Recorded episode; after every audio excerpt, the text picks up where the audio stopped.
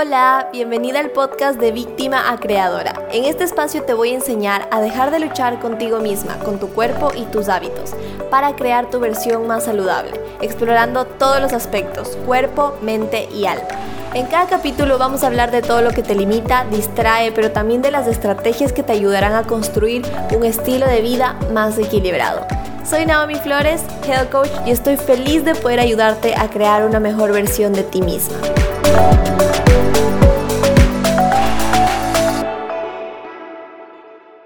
Hola, bienvenidos a otro capítulo más de mi podcast. Hoy vengo con una invitada súper especial eh, que yo empecé a seguir en Instagram desde hace algunos meses atrás. Me encanta su contenido, me encanta todo lo que publica, la filosofía que tiene. Y hoy las le traje de invitada para ustedes en el podcast para hablar de ciertos temitas que sé que nos van a poder aportar a todos en el proceso. Entonces les voy a presentar, ella se llama Cintia Novillo, ella es de Cuenca,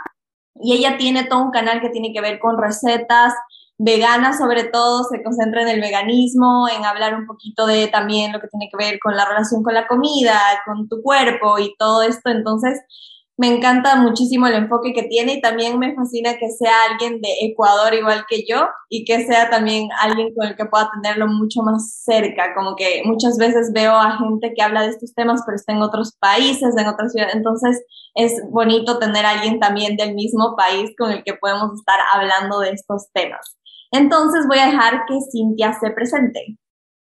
Muchas gracias, Naomi. Yo también siento que cuando está esta cercanía, incluso con creadores de contenido que tal vez no hacen el mismo contenido, pero ya son del mismo país, se siente lindo poder compartir una conversación de cualquier cosa que tenga que ver con la creación de contenido y también es lindo saber específicamente que tú estás también con esta línea de querer promover la alimentación balanceada, saludable y que sea más consciente, que sea más intuitiva. Y yo por eso acepté hacer esta entrevista, colaboración, porque siento que podemos sacar cosas muy, muy buenas para que la gente aprenda un poquito más de todo lo que conlleva la alimentación intuitiva y también tener una especie de relación mucho más llevadera con la comida.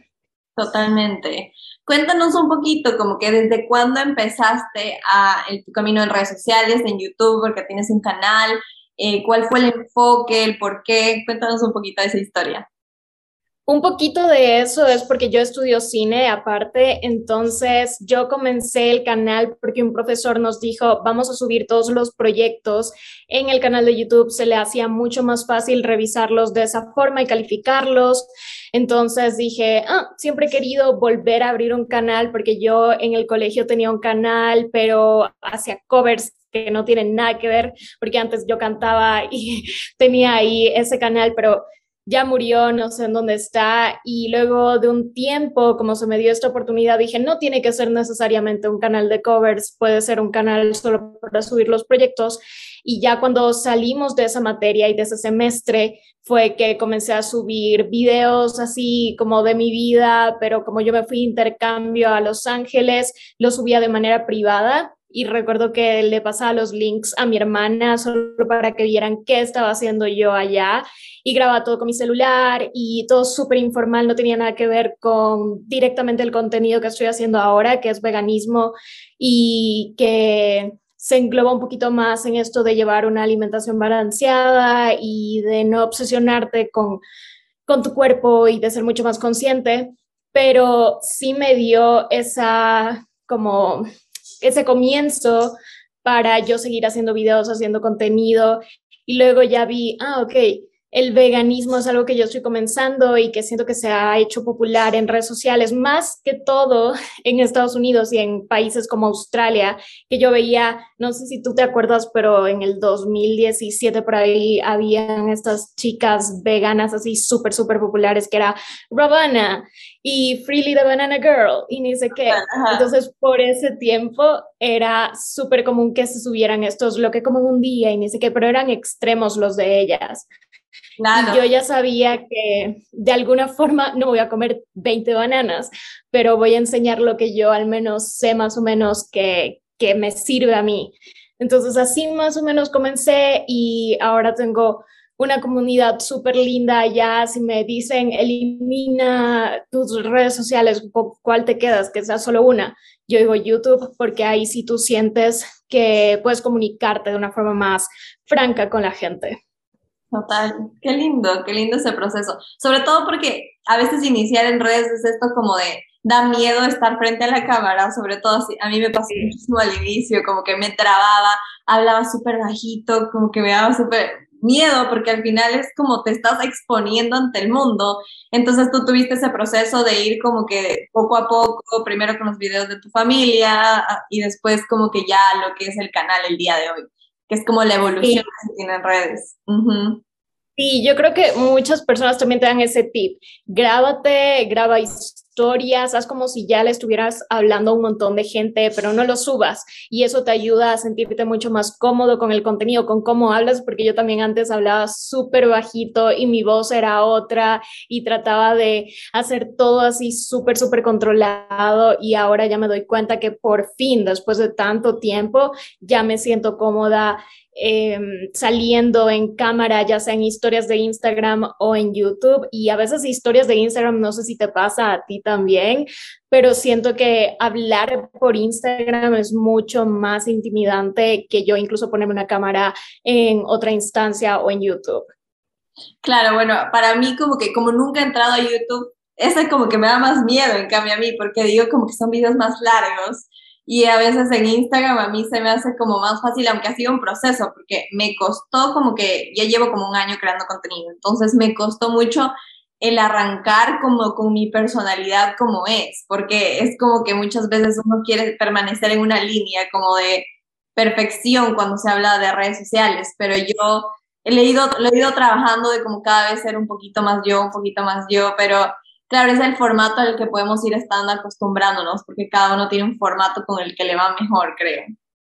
Sí, cada uno tiene, incluso gente ha de ser, no sé, Charlie D'Amelio, que es una de las más grandes en TikTok, obviamente ha de tener una, una plataforma en donde se siente mucho más cómoda. Ella hace de todo, pero siempre va a haber algo que te hace sentir mucho más tranquila y en donde puedes compartir de mejor manera con las otras personas. Y el mundo de las redes sociales es como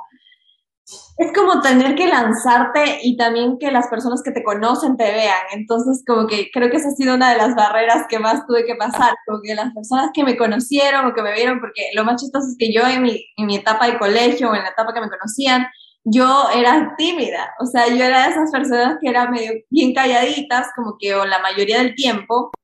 no es que pasaba gritando así por todo, cosas así. Entonces, para mí sentía que era como un choque gigante de la nada aparecer y querer incursionar en el mundo de las redes sociales. Como que fue difícil, aparte de cómo la gente me va a ver. Como eso de ahí. Sí.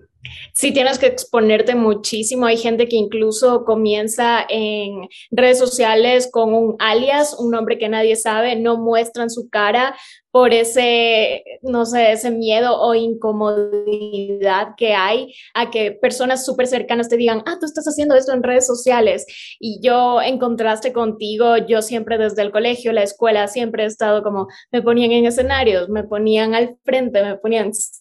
siempre. Entonces, por esa razón estoy un poquito más acostumbrada, pero aún así, aunque tengas ese como, ¿qué será? Background, no es fácil muchas veces incursionar en algo que es así tan personal, de que le estás hablando a una cámara y, y, luego lo que más importa es que te vayas acostumbrando poco a poco y ya a la larga te va a ir súper bien. Sí, yo creo que todo es de acostumbrarnos y de, traspasar esa barrera de todo lo que la gente va a decir y decir como que, ¿qué quiero realmente hacer yo? Como que creo que el reflejo de lo que he hecho en redes ha sido un reflejo de lo que he hecho conmigo, el trabajo conmigo misma, el amor propio, el honrar mis propios sueños y mis propias ideas, ha sido lo que me ha llevado a decir como, ¿qué importa lo que va a decir la gente que me conoce? Yo voy por mis sueños, yo voy por lo que yo quiero hacer. Entonces así básicamente sí. así. Sí, sí. Sí, y sí es un reflejo de tu crecimiento, porque tú cuando vas eh, creciendo en redes sociales, creces con, con, este contenido y eso se refleja. Yo también he crecido bastante eh, cuando ya me di cuenta qué era lo que quería hacer y de verdad no me importó lo que los demás querían que yo haga o que los demás decían de mí. Y a veces cuando son familiares o cuando son amigos cercanos, sí te pega un poquito más y te afecta más los comentarios, pero aún así creo que tenemos que ser muy, muy, muy como verdaderos con lo que queremos y decir, no me importa, voy a seguir con mis sueños, voy a seguir con mis metas, tal vez a nadie más le haga sentido lo que estoy yo queriendo hacer, pero si a mí me da felicidad, o sea, a mí me sirve para algo y le sirve a las demás personas, porque obviamente tu contenido está ayudando a las personas y obviamente tú sientes eso, hay un feedback, hay gente que te escribe y te dice, yo vi un post tuyo y me ayudó bastante a sentirme más cómoda con lo que como, quién soy. Ahí con esas cositas pequeñas ya te das cuenta que todo sirve para algo ese, ese tipo de comentarios yo digo como que hacen que el trabajo valga la pena porque la creación de contenido a comparación de lo que se ve afuera no es tan sencilla como parece. O sea, yo me puedo llevar un día entero editando, haciendo videos, como que me ha pasado, cuatro o cinco horas grabando el mismo clip que no me sale o la misma cosa. Y es el editar, el poner la foto, el caption en Instagram, en YouTube, me imagino la edición mucho más larga que debe ser, es como complicado, el intro, la música que no tenga copyright, todas las cosas que hay que ver como para poder lanzar los productos finales que la gente los ve en cinco minutos, en un minuto, en 30 segundos, pero que a nosotros nos toma ese tiempo y muchas veces, no sé si te ha pasado, pero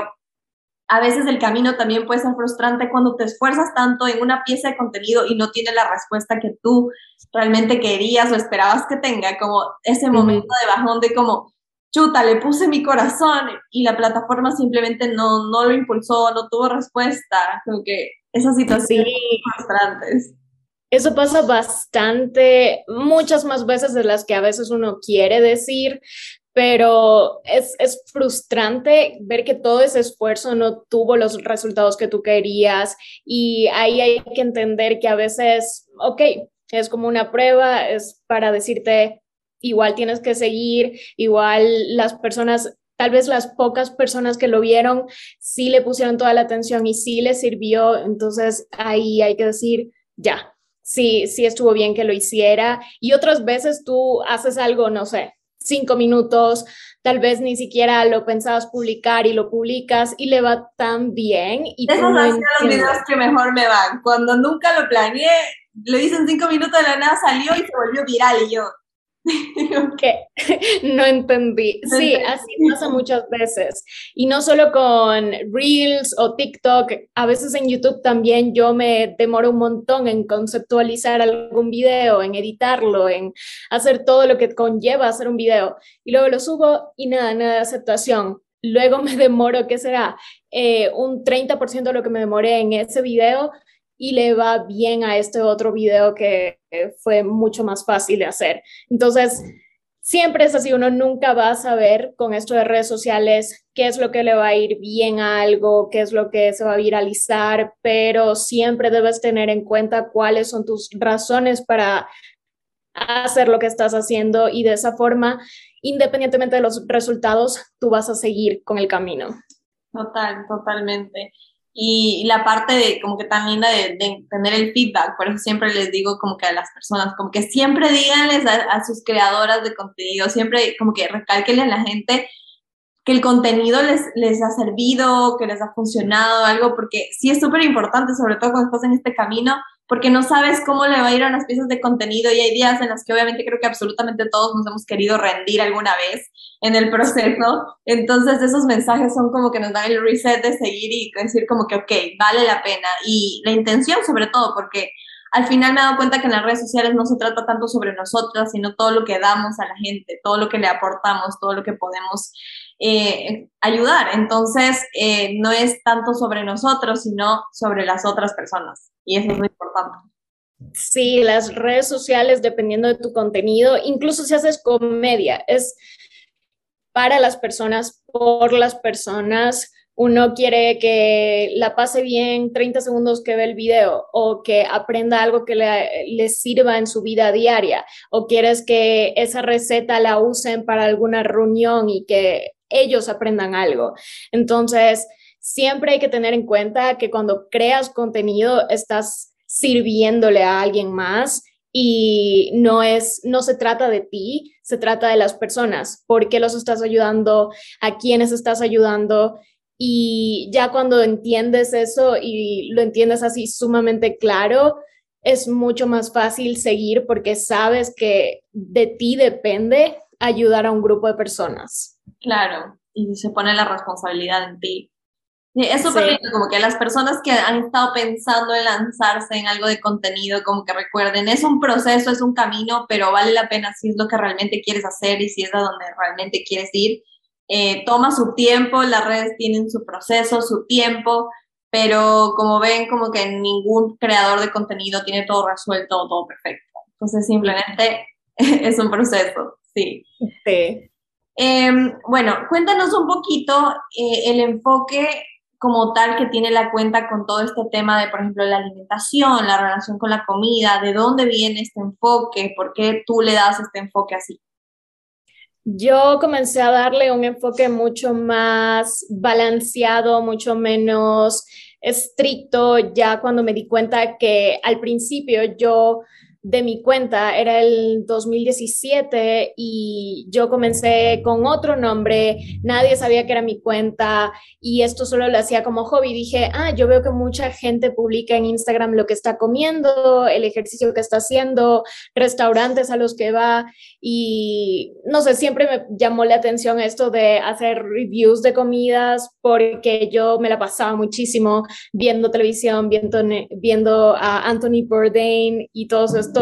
eh, personajes de televisión estadounidense que hacían reviews de comida de restaurantes a lo largo del mundo y todo y viajaban y yo dije mm, no puedo hacer exactamente eso pero puedo hacer tal vez no sé alguna cosa parecida con comida y así estuve un rato, pero sí me daba cuenta que era mucho de, ah, todo tiene que ser saludable, todo tiene que ser eh, súper, no sé, bajo en grasas. Y al principio todos mis posts eran así. Y luego me di cuenta que, ok, no, el veganismo no es solo comer bajo en grasas, no es solo comer ensaladas, no es solo comer súper saludable, también tiene que ver con estar balanceado y no restringir todo lo que supuestamente no es saludable y es por los animales y para los animales. Entonces, sí traté de cambiar un poco esa visión y ahora me enfoco mucho más en ayudar a las personas que han tenido un trastorno alimenticio, porque yo también tuve un trastorno alimenticio, a las personas que ahora mismo están pasando por un trastorno alimenticio. Ahora mi cuenta está mucho, mucho más enfocada en eso y trato de que todos mis posts, así sean fotos mías, tengan algún tipo de lección, algún tipo de información que les pueda ayudar a sentirse un poco comprendidos y de alguna forma impulsar esto de la alimentación intuitiva, de no sentirnos culpables por si comemos algo de más, entre comillas, porque a veces pasa, o de no sentirse juzgados de ninguna forma porque tal vez no son veganos, porque yo trato de que mi cuenta sea bastante neutral Sí soy vegana, pero no quiero que las personas entren a mi página y ya sea a YouTube o a Instagram piensen que no, que tienen que ser veganos y yo los estoy obligando. No, para nada, es solo como, ahí está, yo soy vegana, pero si quieren, ustedes también pueden, pero si no quieren, está bien. Claro, ese enfoque me gusta un montón, porque sí, hay mucha gente que te quiere meter el veganismo por los ojos, pero es como tú lo haces muy relajado y como que me parece interesante las recetas veganas y como que todo eso. Entonces, ajá, es un enfoque distinto. Este tema de como haber tenido un desorden alimenticio es todo un tema bastante tabú, sobre todo el día de hoy, como es algo que se habla tanto, pero es algo que he visto que tiene demasiado impacto en las personas y que es algo que eh, realmente también se deriva de todos estos pensamientos, de estas personas que promueven estas conductas tan restrictivas y difíciles con respecto a la comida, con respecto al ejercicio.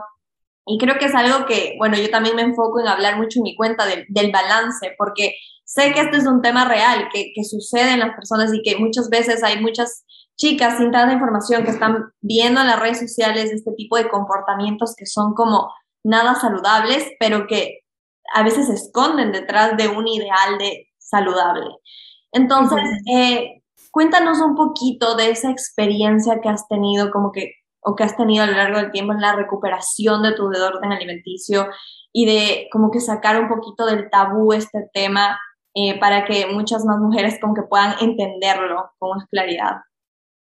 Yo creo que, como bien dices, es un tabú enorme, más que todo a nivel, siendo de Latinoamérica, porque en Latinoamérica es algo que no sé, se calla mucho. En otros países sí hay más visibilidad, incluso hay clínicas que te tratan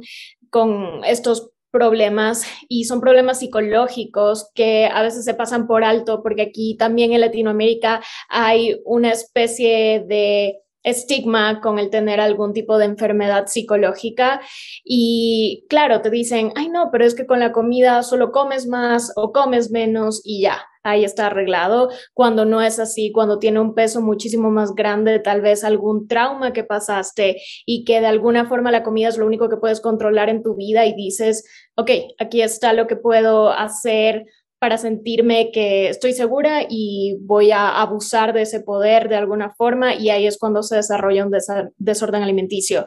Y yo creo que poco a poco, con todo lo que veía en Internet, como tú dices, hay chicas que, en serio, tú ves en Internet tantas cosas y te metes a tantas páginas y dices, ay, no, yo quiero ser saludable y en serio estás tan convencido que haces algo por ser saludable y no por una conducta restrictiva o una conducta tóxica hacia ti mismo y comienzas a entrar en esto de, ay, no quiero hacer ejercicio siete días a la semana, quiero comer solo ensaladas, quiero restringir, restringir tal, tal, tal comida, todo lo frito, no, y nada de azúcar ni nada, porque estoy siendo saludable. Cuando en realidad eso también es un desorden alimenticio, que es prácticamente lo que yo tenía, que se llama ortorexia, en donde tú estás tan enfrascado en comer saludable, en hacer ejercicio todo el tiempo, en ser perfecto con, todo lo que engloba comida y ejercicio, que llega a un punto que ya no es saludable, porque ningún extremo es saludable. Y yo creo que de esa forma yo me fui dando cuenta que, ok, estoy tocando fondo, tengo que hacer algo y ahora después de tantos años, porque eso comenzó en el 2014, después de tantos años, yo recién siento que tengo un poco de ahí balance, como tú también decías, y es lo más importante darse cuenta que lleva un montón de tiempo y que por esa misma razón, porque lleva un montón de tiempo, hay que hacer visibles estos problemas, porque las personas a veces se desesperan porque no pueden progresar con su recuperación. Las personas piensan que están haciendo algo mal si no son perfectos con la recuperación, cuando en realidad lleva un montón de tiempo, un montón de paciencia, especialistas de por medio, si es que tienen la, el acceso a los especialistas y este tipo de problemas no se desarrollan de la noche a la mañana ni tampoco se pueden combatir de la noche a la mañana. Claro, es algo que yo digo bastante como que en mis redes, porque hablo del tema de entender de que si nosotros empezamos a tener una mala relación con la comida y conductas compensatorias y estamos bajo todo esto en un futuro, si nosotros no, no vemos este, esta alarma de aquí, puede terminar en un desorden alimenticio. Entonces siempre es como recalcar que este tipo de actitudes, que restringirnos, que la compensación, que todo este miedo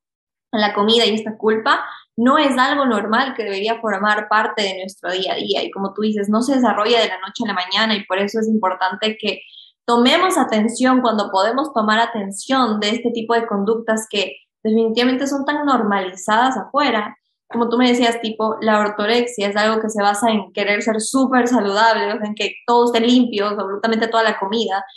Y esto a veces se puede catalogar en que alguien supuestamente está comiendo súper saludable y está súper bien porque esa persona está eh,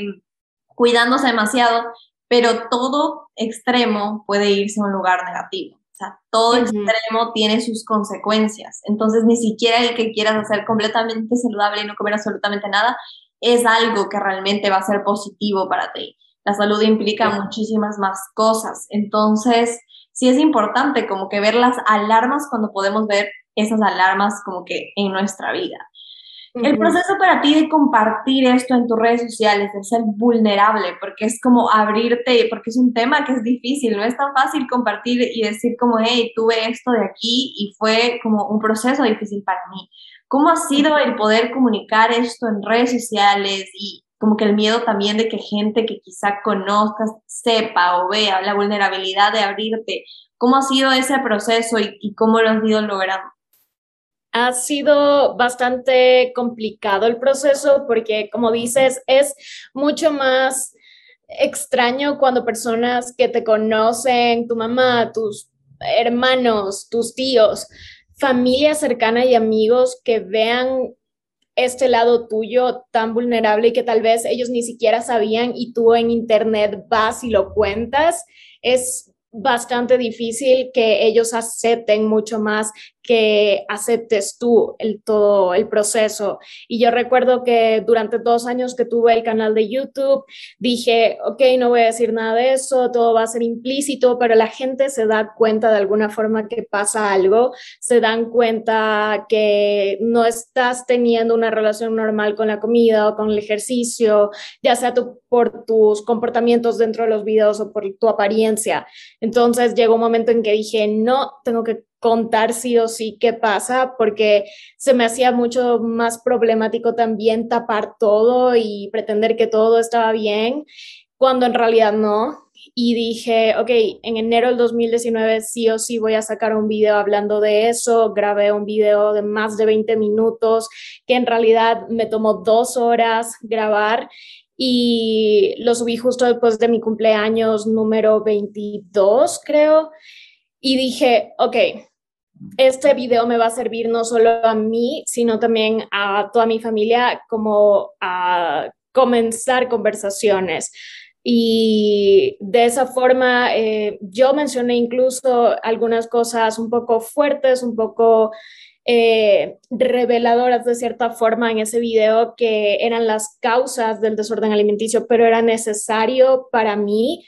ser honesta con mi audiencia y ser honesta conmigo misma y mostrarme vulnerable, porque una de las cosas más importantes que yo siento que hacen que yo me relacione con un creador de contenido, sea quien sea, es que sea auténtico y que sea lo más sincero posible el contenido que me está transmitiendo y también lo que está diciendo. Entonces, yo quería hacer eso para mis seguidores y sí les ayudó un montón. Me di cuenta que siendo vulnerables que puedes llegar realmente a la gente y cuando estás mostrando todo perfecto, te puede llegar un montón de gente y querer ser como tú, pero cuando muestras esa parte un poco oscura de ti, la gente se puede relacionar mucho más a un nivel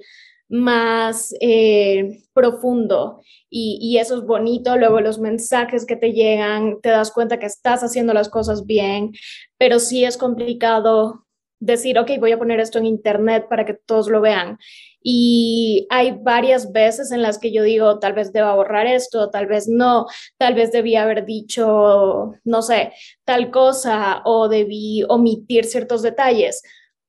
Pero digo, no lo hice por alguna razón, lo puse en internet por alguna razón y ya nada, o sea, ya está ahí el contenido y ha ayudado a muchísimas personas que, que yo sea así de vulnerable, entonces,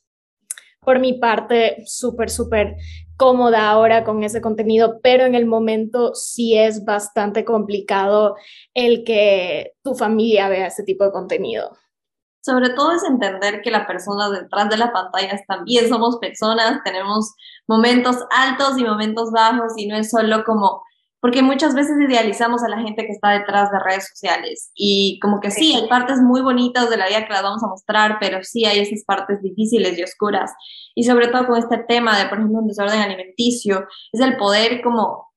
abrirte a, hablar de algo que es importante, que mucha gente también pudo haber estado experimentando, pero jamás se atrevió a hablarlo y con el tema de tú hablarlo y tú como que mostrar esa valentía, estás dando un paso también más allá, que más personas como puedan tener conciencia del tema y puedan escucharlo y sepan que es algo real. Porque a veces yo me he dado cuenta, o eso me pasó por mucho tiempo, como veía los desórdenes alimenticios como algo demasiado lejano de cualquier persona, pero es algo que es real y está cerca y es importante tener en cuenta. Entonces, sí, el, abrirnos, el ser vulnerables, a mí también como que me encanta poder conectar con gente que es real en redes sociales y creo que es lo que más conecta, porque ya no siento que estoy viendo a esta gente en una burbuja donde me estoy comparando y sintiéndome terrible, sino que realmente estoy viendo a, humanos, a personas que como yo viven procesos y están tratando de crecer igual que yo. Entonces, eso es lo lindo como que de, poder abrirlo y compartirlo, eh, sobre todo en este ámbito, ¿no?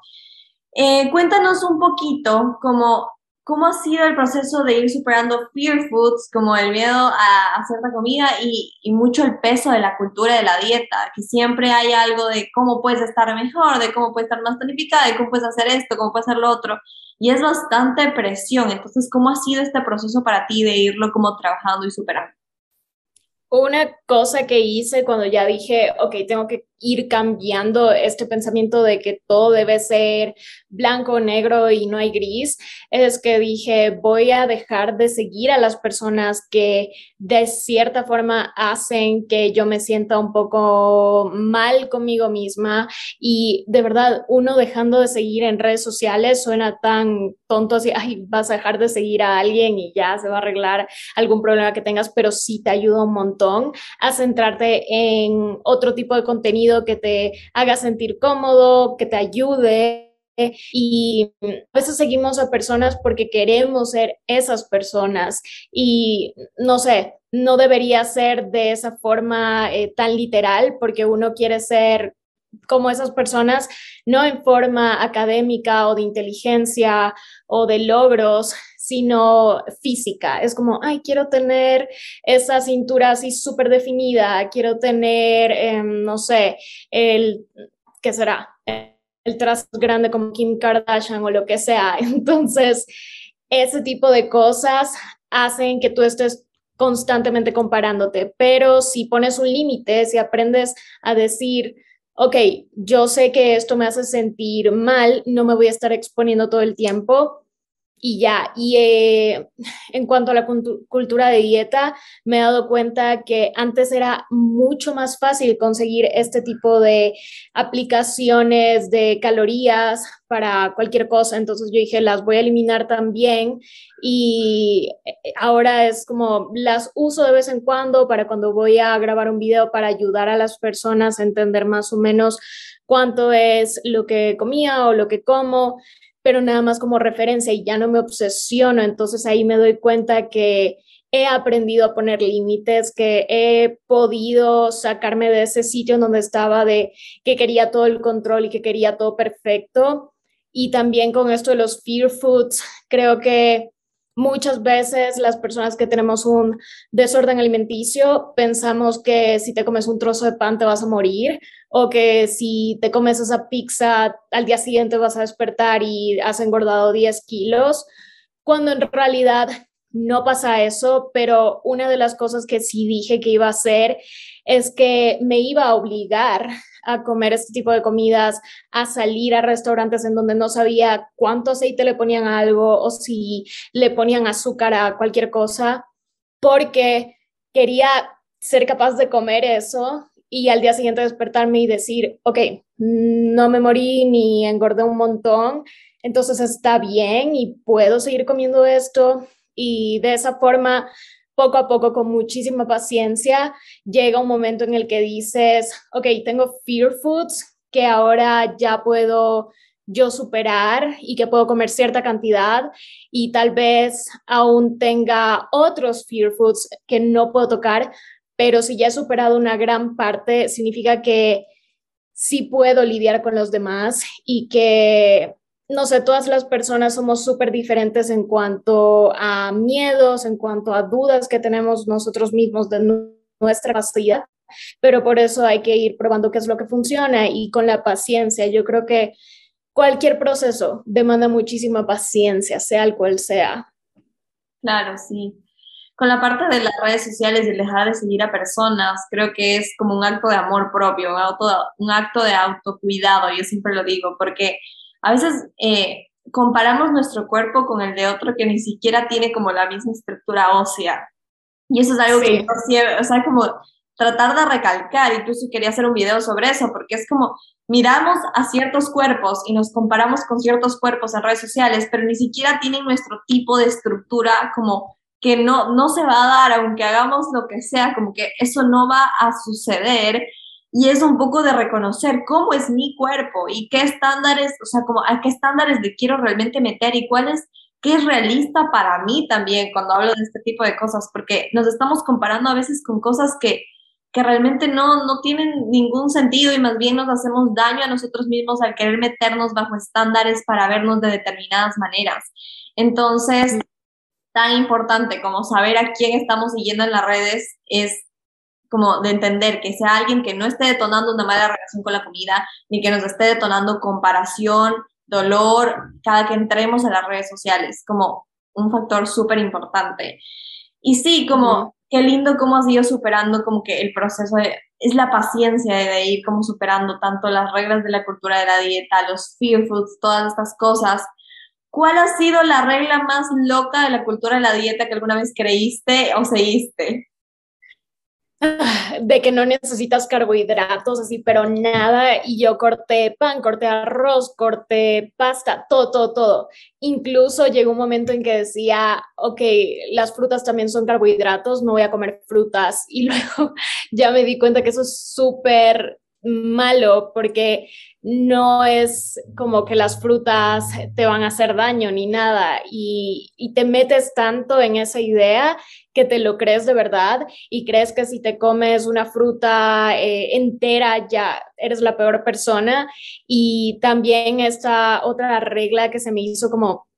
ah, difícil de quitarme es que solo podía comer un montón de calorías y que si comía más, al día siguiente tenías que hacer un montón de ejercicio. Entonces,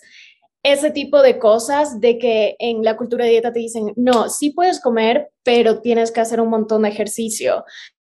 Y es como, ¿por qué? Si a veces no quieres hacer ejercicio, está bien. Lo que importa es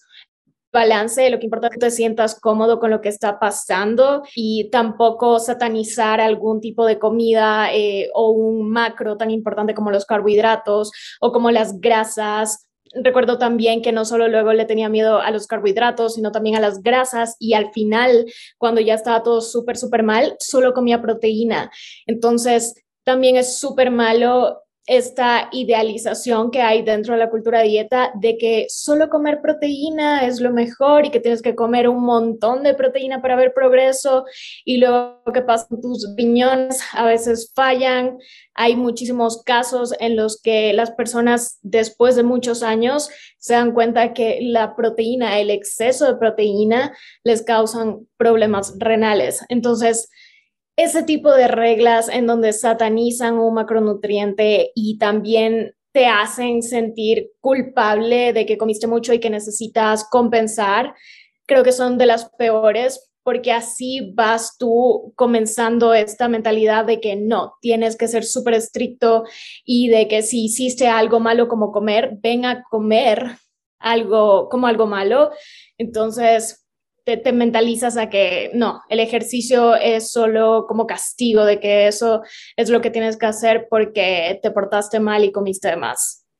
Wow, sí, y esas son las reglas más normalizadas, como que son las que más veo como que en un plano de que la gente se siente cool por hacer ese tipo de cosas, como de por decir que que hoy como que para poder darme un permiso de un postre tuve que adecuar toda mi alimentación y lo hice de manera inteligente. Yo hacía eso, como que adecuaba toda la alimentación del día para que en la noche yo pueda comer como algo en específico cuando salía. Y, y definitivamente son cosas que están normalizadas, porque en serio yo creía que eso era normal, o sea, jamás lo vi como una conducta fuera de lo normal. Y eso es tan importante poder reconocer como esto no es normal, como el estarme limitando así o el estar limitando mi comida o el estar comiendo cantidades abismales de proteína. Yo me frustraba porque no alcanzaba la proteína del día. O sea, yo trataba de hallar proteína en absolutamente todo. Tenía una obsesión con la proteína y me frustraba cuando veía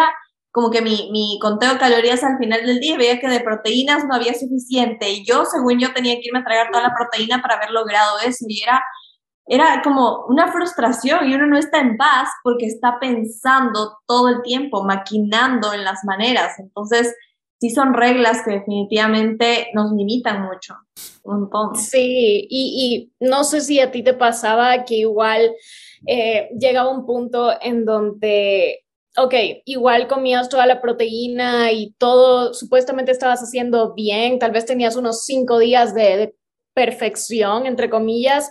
pero al fin y al cabo te sientes vacío, te sientes extraño, sientes que no estás logrando lo que quieres, aunque estás supuestamente haciendo todo lo que te dicen las reglas. Y esto es por una de las razones por las cuales yo digo que muchas de estas cosas van más adentro que lo superficial de cómo te quieres ver y todo eso. Eh, la raíz principal es algo psicológico. Y aunque tú tal vez tengas como estas personas que dicen, ay, no, es que quiero ser millonario, quiero tener todo el dinero del mundo. Ok, ¿qué tal si llegas a ser millonario y tienes todo el dinero del mundo? ¿Vas a ser feliz ahí si es que en realidad no has trabajado desde adentro el por qué quieres ser tan poderoso? No, no vas a ser feliz. Probablemente casi el 100% de que no vas a estar satisfecho porque ese tipo de conductas que son tan controladoras y que quieren algún objetivo así específico, vienen por muchas veces traumas de la niñez que tú ni siquiera tienes conciencia de. Claro, el control de la comida, como que ya el ejercicio normalmente es un reflejo de que quiero controlar alguna otra cosa en mi vida. Como siempre, yo recién trabajé en un círculo de mujeres el domingo pasado donde las chicas estábamos trabajando la relación con la comida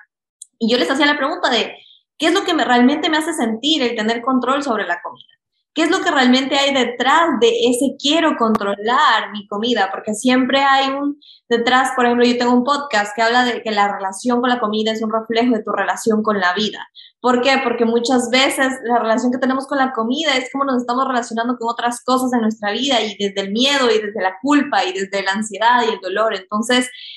es, va mucho más allá y cada que estamos en estas conductas compensatorias es porque estamos justamente eso, compensando algo en nuestra vida a través de esas conductas, a través de esas cosas, a través de ese cuerpo que queremos lograr, que a veces simplemente es una idea, porque muchas veces, por ejemplo, a mí me pasó, el querer lograr un cuerpo en específico era un resultado de que yo quería sentirme vista, de querer sentirme valiosa, de querer sentirme reconocida porque gran parte de mi vida, como que sobre todo en la etapa del colegio, yo sí era alguien que estuve como que un poco escondida. No era tan tímida, pero sí es como me sentía en, cierto modo invisible. Entonces, cuando yo me di cuenta la razón detrás por la cual estaba queriendo conseguir ese cuerpo en específico, fue como, wow, o sea, no es el cuerpo como tal lo que me va a dar la felicidad, porque incluso teniendo los resultados, que eso sí me pasó mucho, teniendo los resultados, viéndome en el espejo con los resultados, no era suficiente. Siempre necesitaba algo más, siempre quería algo más. Entonces va mucho más allá, es mucho más profundo. Ir a Y yo creo que siempre, siempre va más allá y también esto de, en tu caso, tú querías ser más vista y en mi caso era porque siempre durante toda mi vida he tenido bastante atención, he estado así como, ah, yo soy extrovertida por naturaleza, entonces siempre tenía amigos, todo cuando llegué a la universidad fue el golpe de que igual me daban muchísima atención porque era de las menores, eh, yo era así súper estricta con lo que hacía buenas calificaciones por todas partes, que llegó un momento en que dije, me quiero desaparecer. Entonces, tú llegas y dices, ah, hay una forma, eh, en mi cabeza, no sé, en ese momento pensé, em, de desaparecer, pero no directamente, lo voy a hacer indistintamente y no, es que yo solo estoy siendo saludable y bla, bla, pero en realidad era una forma de no llamar ya la atención, de que me dejen en paz, de que no me hablen porque me veía físicamente súper enferma y súper frágil, entonces dije, ese era mi objetivo. Recuerdo que hasta en la calle llegó un momento en que ya no me molestaban las personas y yo decía, he cumplido mi objetivo, porque aquí en Ecuador, no sé si en otras partes, en todas partes del mundo, vas a la tienda y está un señor ahí diciéndote cosas o alguien te dice, ay, que no sé qué, y te sirvan. Y llegó un momento en que ya me daba cuenta que estaba tan mal que eso no pasaba, entonces dije, ah, cumplí, estoy cumpliendo el objetivo de prácticamente desaparecer. Y, y ahí está, este, a veces es como para que las razones por las cuales se desarrolla un desorden alimenticio son tan amplias que por eso hay que darle más visibilidad, porque uno no sabe qué es lo que piensa la persona y cuáles son las razones por las cuales están haciendo eso. Las motivaciones detrás. Me parece tan interesante ver cómo cada una ha tenido como su proceso con un significado contrario. Es súper chistoso. claro, como que tú más extrovertida yo como que más tímida en su momento y todo. Eh, y el que cada una como que ha tenido como que sus cosas, pero sus significados son distintos. Y eso voy, como que siempre siempre como que las personas que nos estén escuchando, cada uno tiene un significado distinto, puede tener un trasfondo distinto, pero puede tener una, un síntoma igual, como un síntoma parecido, pero los fondos del trasfondo, la raíz es distinta porque cada uno hemos vivido experiencias distintas.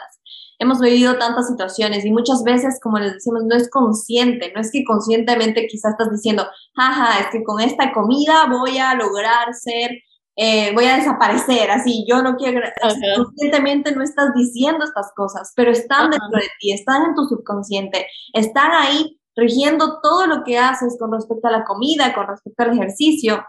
Entonces sí vale la pena darle atención, como que qué es lo que realmente estoy buscando detrás de todo esto, qué es lo que realmente necesito detrás de todo esto, que está lejos de la comida y el ejercicio, porque ahí no está lo que estás buscando, ahí no está la felicidad, ahí no está la seguridad que quieres tener, ahí no está el sentirte bien como mujer, simplemente es una fachada, pero ¿qué es lo que realmente quieres y necesitas? Ahí es donde debes ir, ahí es donde debes encontrarlo. Entonces, para cada persona va a lucir totalmente distinto, definitivamente.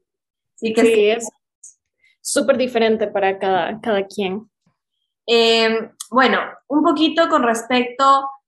a lo que es salud mental dentro de redes sociales y todo esto.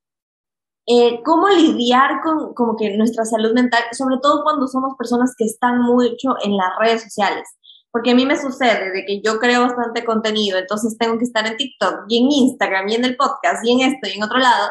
Y a veces siento que es bastante como de consumirme porque no solo creas, sino que a veces estás scrolleando incluso hasta para ver ideas y se te va como que mucho o me ha pasado mucho que paso demasiado tiempo en las redes y eso también llega a afectar mi salud mental, incluso eligiendo selectivamente las personas que sigo. Entonces, ¿cómo hacer un balance entre todo lo que es estar red y salud mental? Yo, una de las cosas que hice cuando ya comencé a sentir, yo decía, ¿por qué me siento tan mal? ¿Por qué me siento drenada? Porque no se me ocurre nada nuevo para publicar y era por estar constantemente metida en redes sociales, scrolleando, eh, viendo lo que los demás hacen y está perfecto consumir, tú eres un consumidor y a la vez creador, pero ser las dos cosas a veces sí es demasiado y eso fue lo que me hizo decir, ok, al menos un día de la semana tengo que decir, eh, no es que no publique nada, pero voy a tratar de planear con anticipación lo que quiero publicar y de esa manera solo entro a la plataforma y publico, tal vez me quedo cinco minutos y salgo pero sí hay que aprender a poner límites claros porque a veces es prueba y error. Tú puedes decir, ok, incluso voy a bajarme estas aplicaciones que te controlan el tiempo que estás dentro de una red social, pero aún así es difícil hacer caso a, a, que ya se acabó tu tiempo, luego las desactivas, luego vuelve el círculo vicioso. Y también otra cosa que me ha servido bastante a mí es que yo antes, cuando recién comenzaron las redes sociales, como no tenía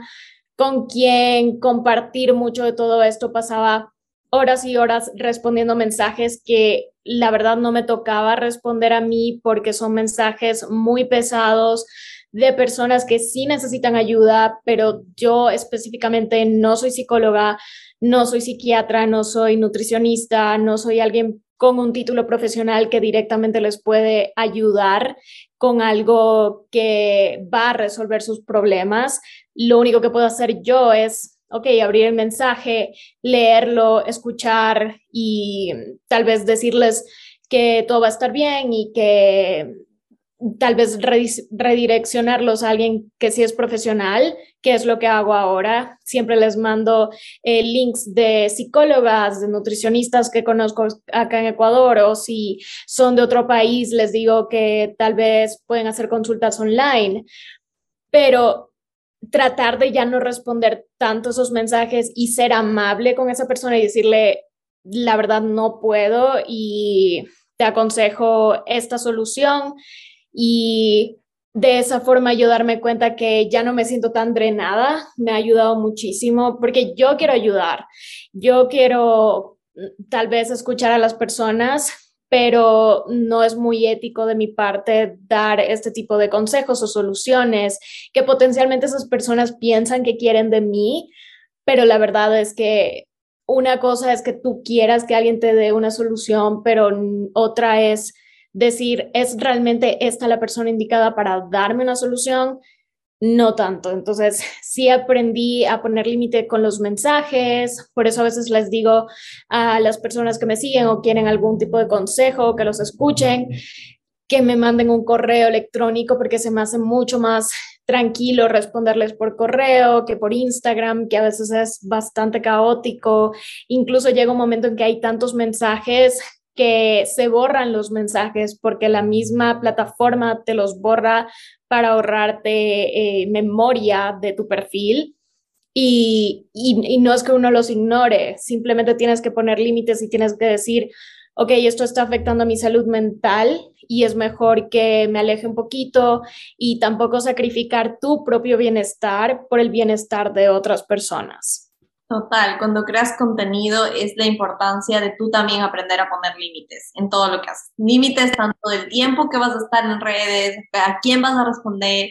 las cosas que vas a hacer, súper importante, como darnos nuestro espacio en todo sentido, porque también somos humanos, como que detrás de cada plataforma hay un humano que también tiene que lidiar con su crecimiento, tiene que lidiar con todas sus cosas, entonces sí, es súper importante.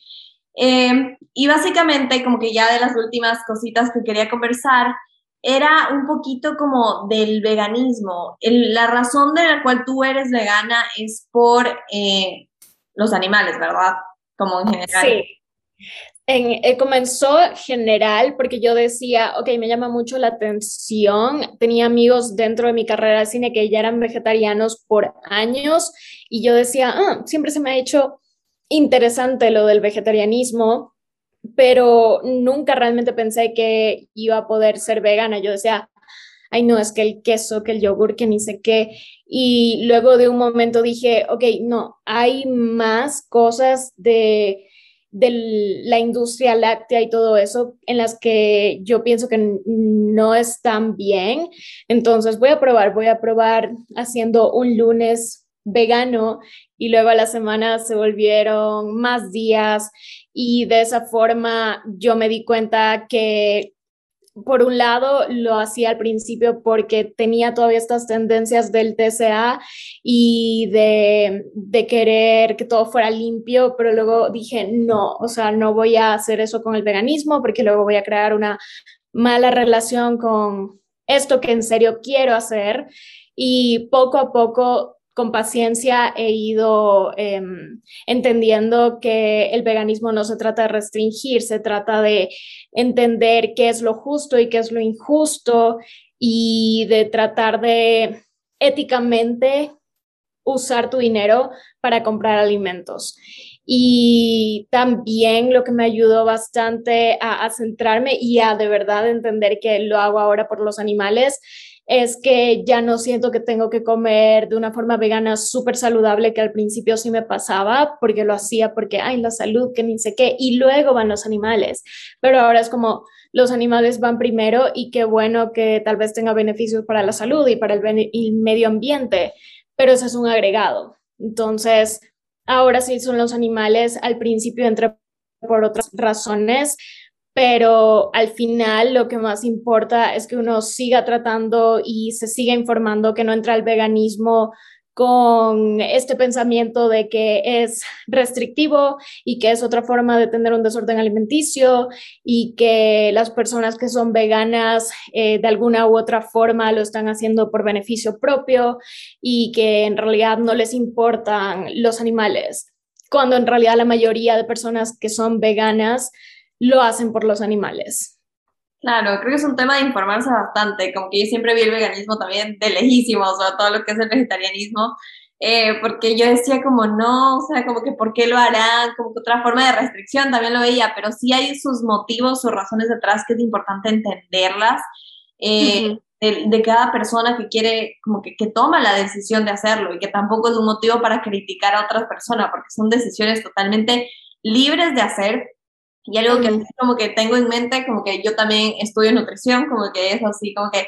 es algo que me encanta, entonces tomé la decisión de, de estudiar en la carrera. Y es como algo que siempre lo recalca, que si alguien quiere ser vegetariano o vegano, no puede hacerlo de una, no puede hacerlo como mañana decidió quitarse todo y no puede hacerlo sin información porque totalmente es súper como común que puedan haber muchísimas deficiencias si la persona no lo sabe. Entonces, si aquí alguien como que ha pensado ser vegano o vegetariano, es importante que siempre se informe y vaya donde el profesional que le ayude a adoptar este tipo de estilo de vida, porque sí, sí, sí es posible y es totalmente saludable y hay tanta evidencia que ya tiene detrás de los beneficios que tiene,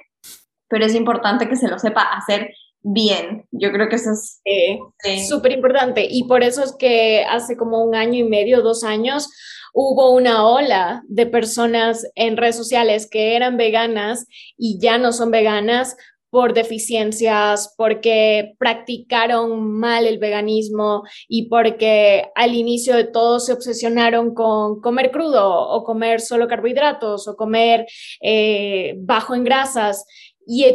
o sea, todo extremo es súper malo, no solo porque seas vegano te vas a enfermar, pero es mucho más probable que te pase porque tu cuerpo siendo omnívoro tantos años y de la noche a la mañana quieres ser vegano y no te has informado bien, va en shock, va a haber cierta deficiencia si es que desde antes ya tenías un poco bajo el hierro o cualquier otro nutriente que necesita tu cuerpo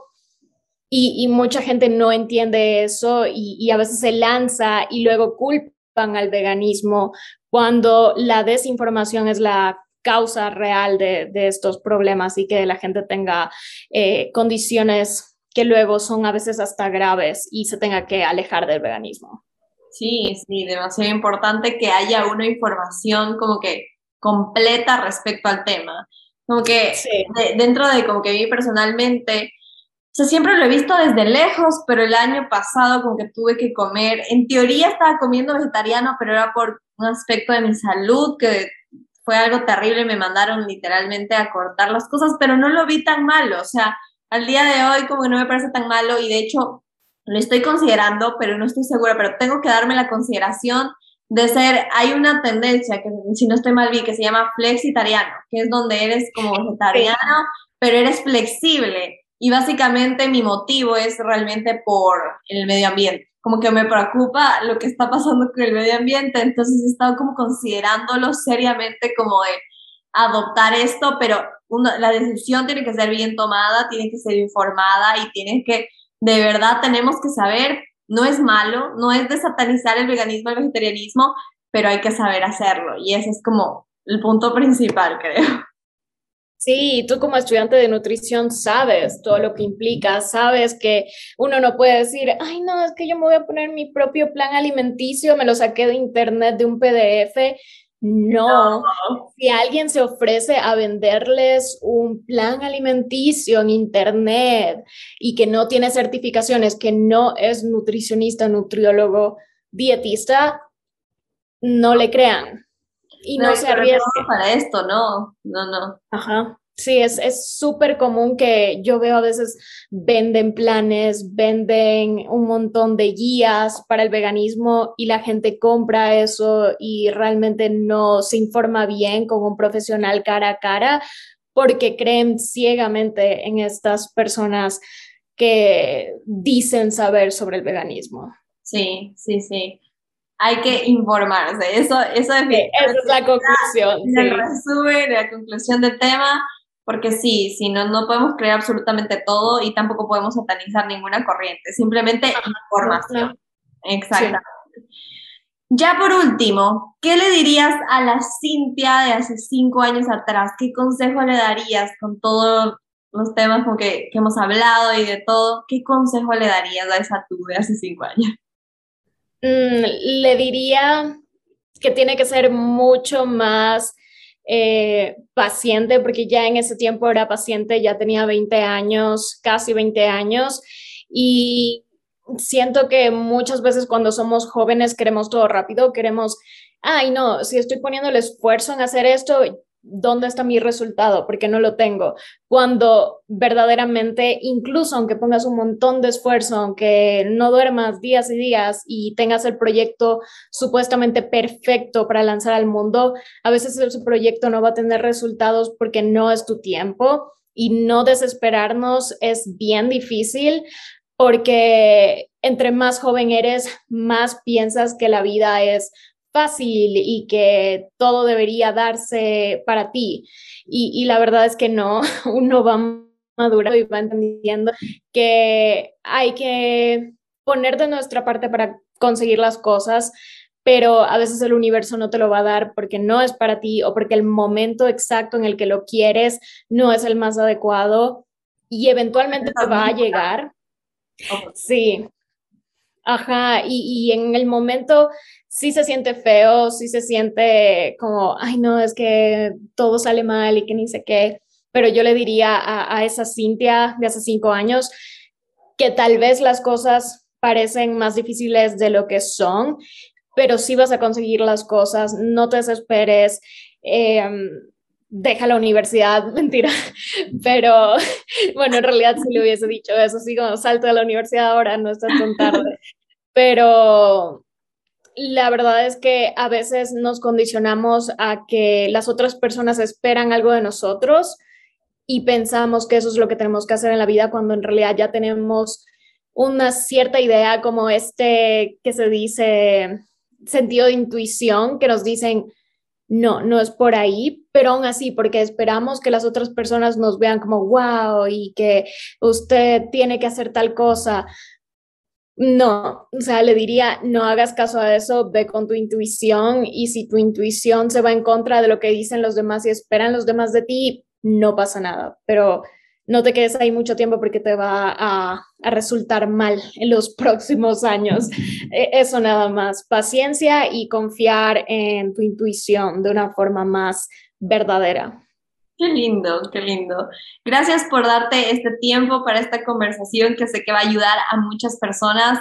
Así que nos vemos en un próximo capítulo. Gracias a todos los que escucharon el capítulo hoy pueden compartirlo a todas las personas que sepan que necesiten escuchar esto y nos vemos en un próximo capítulo.